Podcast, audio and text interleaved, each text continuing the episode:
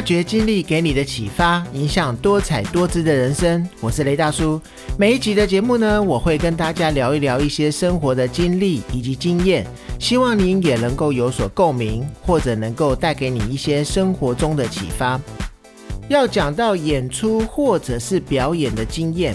我自己不是一个专业的表演者，所以啊，要讲理论或者是表演专业的部分，我绝对是没有资格的。但是啊，比起一般人，我的表演经验可能可以拿出来跟大家分享一下。我觉得啊，身份的认同是非常重要的一件事情。上台表演怎么样才会不害怕？认同要表演的这个身份是非常重要的。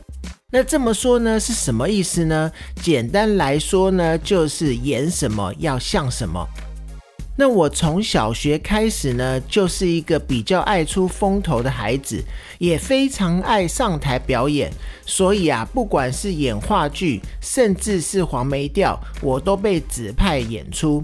那记得呢，有一次演出经验是要演一头年纪很大的狼。虽然我那时候的身材比较胖，不太适合这个老狼角色的这个定位，但是啊，我为了这一个演出，我还天真的去动物园找狼来看。我记得呢，当时不但没有学到狼的一些习性，连狼的踪影都没有见到。但是啊，还是用自己的方式把这个老狼的角色给演好。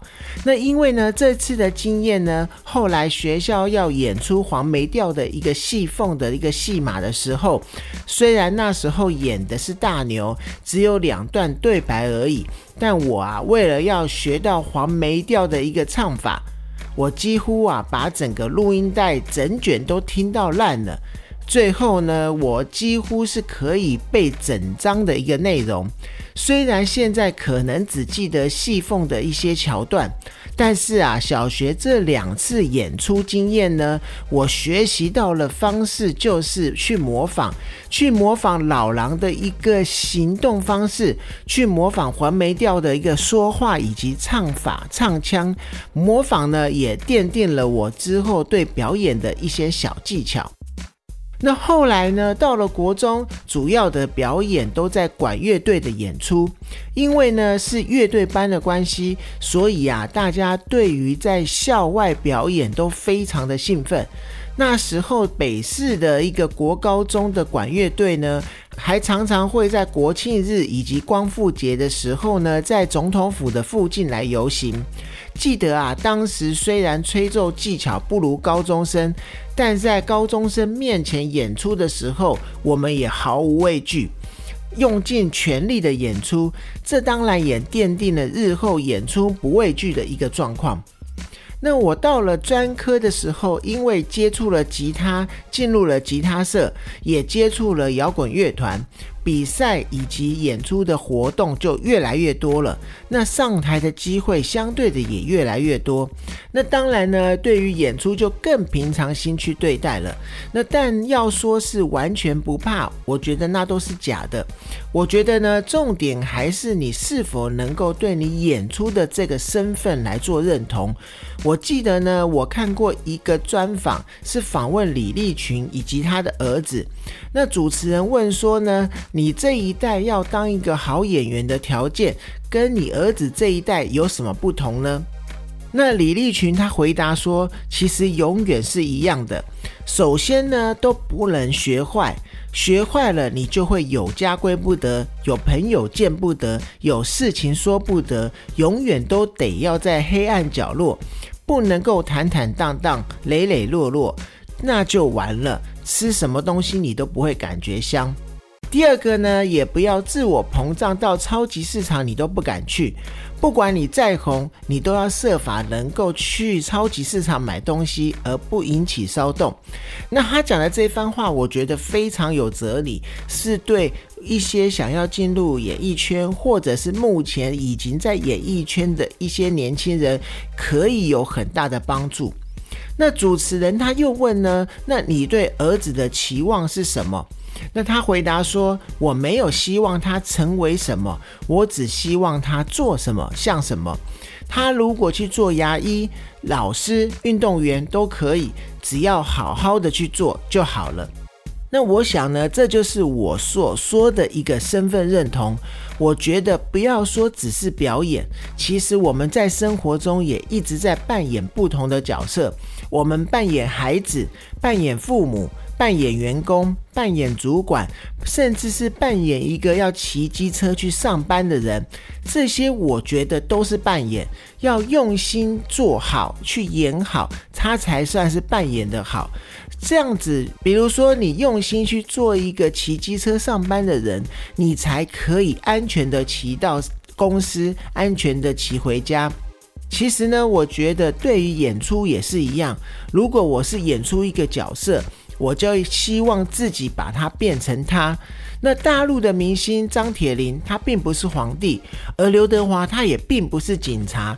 但是他们之所以能够带给我们如此的一个身份认同，是因为他们是演员，他们以改变自己的一个语言，改变自己的一个行为，改变自己的一个习惯，去贴合这个目标身份。去演出最像那个角色的一个状况，所以呀，才会有所谓的人入戏太深而无法自拔的状况发生。那当然呢，我们并不是专业的演员，但我们可以从模仿去开始。如果说啊是音乐演出的话，如果你去看一场交响乐团的演奏。你会希望看到的是所有的演奏家都死板板的坐在位置上演奏，还是呢演奏家加上身体的律动，把乐句呢演奏的更生动、更活泼？答案绝对是后者。那也就是为什么摇滚乐团在台上演出的时候呢，总是摇头晃脑，或者是甩头。那甚至呢，带动整场观众一起摇头晃脑。那这就是看现场演出它最有趣、最吸引人的地方。那你去试着想想看，如果你去看五月天的演唱会，他们五位呢或坐或站，都是面无表情、死板板的演出。那这场演唱会还有精彩可看的地方吗？那这时候可能就会有人说，当加入肢体动作，演出可能就无法这么的合拍，或者音准可能会没有那么好。那我记得呢，我之前在玩摇滚乐团的时候，有一位乐团界的老大哥跟我们说过。当你把感情以及肢体动作都加入整个表演的时候，那老师就回答说呢，表演是将自己的生活经验所反刍，而将这些感官经验分类储存在脑海的资料库中。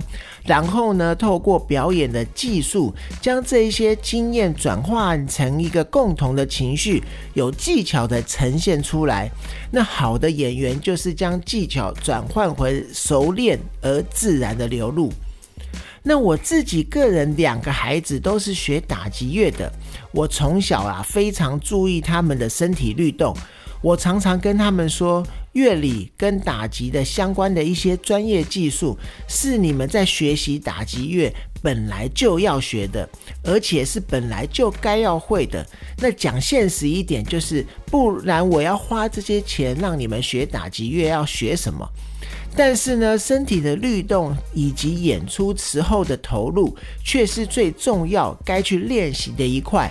那我常常呢看到很多的孩子在音乐演出的时候死板板的站在那里，让观看的家长也感到非常的紧张，生怕他弹错音啊、拉错段啊。但是如果你去想一想，如果是一个融入演出的孩子，把律动动作都做得很好，把自己投入在这段演出当中，在台下你只会注意到他的表演。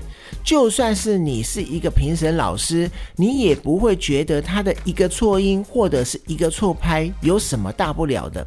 下次啊，当你有机会看演出的时候，不如可以想一想，然后试试看我刚刚的这个说法。那要如何帮助表演怯场的孩子呢？这是很多学习音乐或者是有机会表演家长的一个困扰。那我有看过专家所说的一些方式，那在这里也跟大家分享一下。第一个呢，就是你要接受孩子的反应，只要孩子的表达方式合理，而不是无理取闹的时候。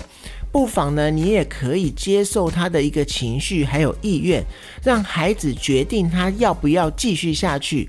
否则啊，很可能会造成日后他面对相关类似情境时候的一些紧张、不自然。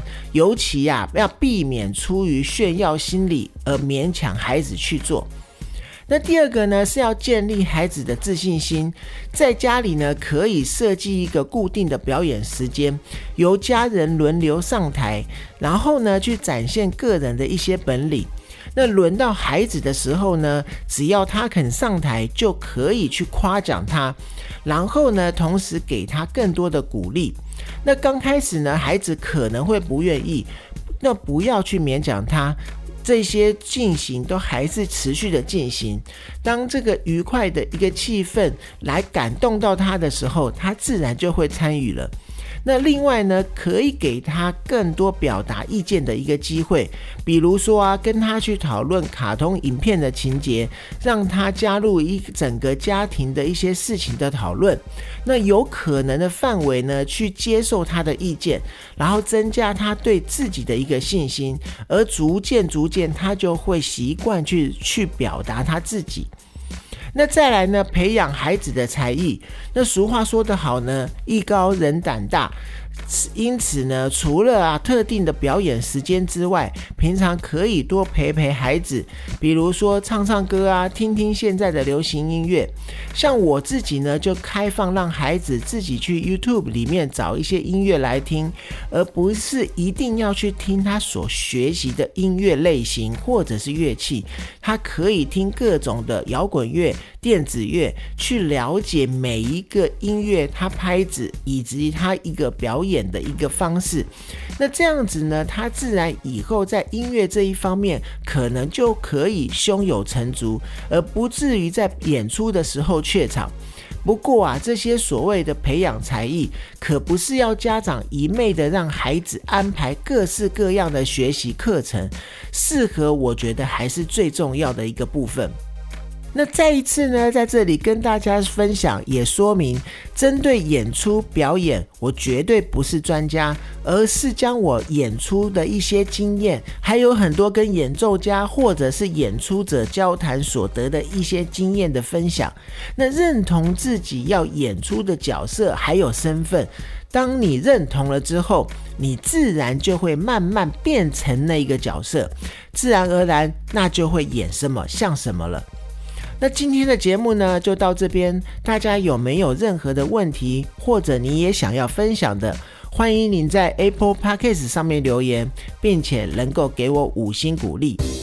发掘经历给你的启发，影响多彩多姿的人生。我是雷大叔，透过我的分享呢，希望能够让您得到一些收获。谢谢你的收听，我们下次见。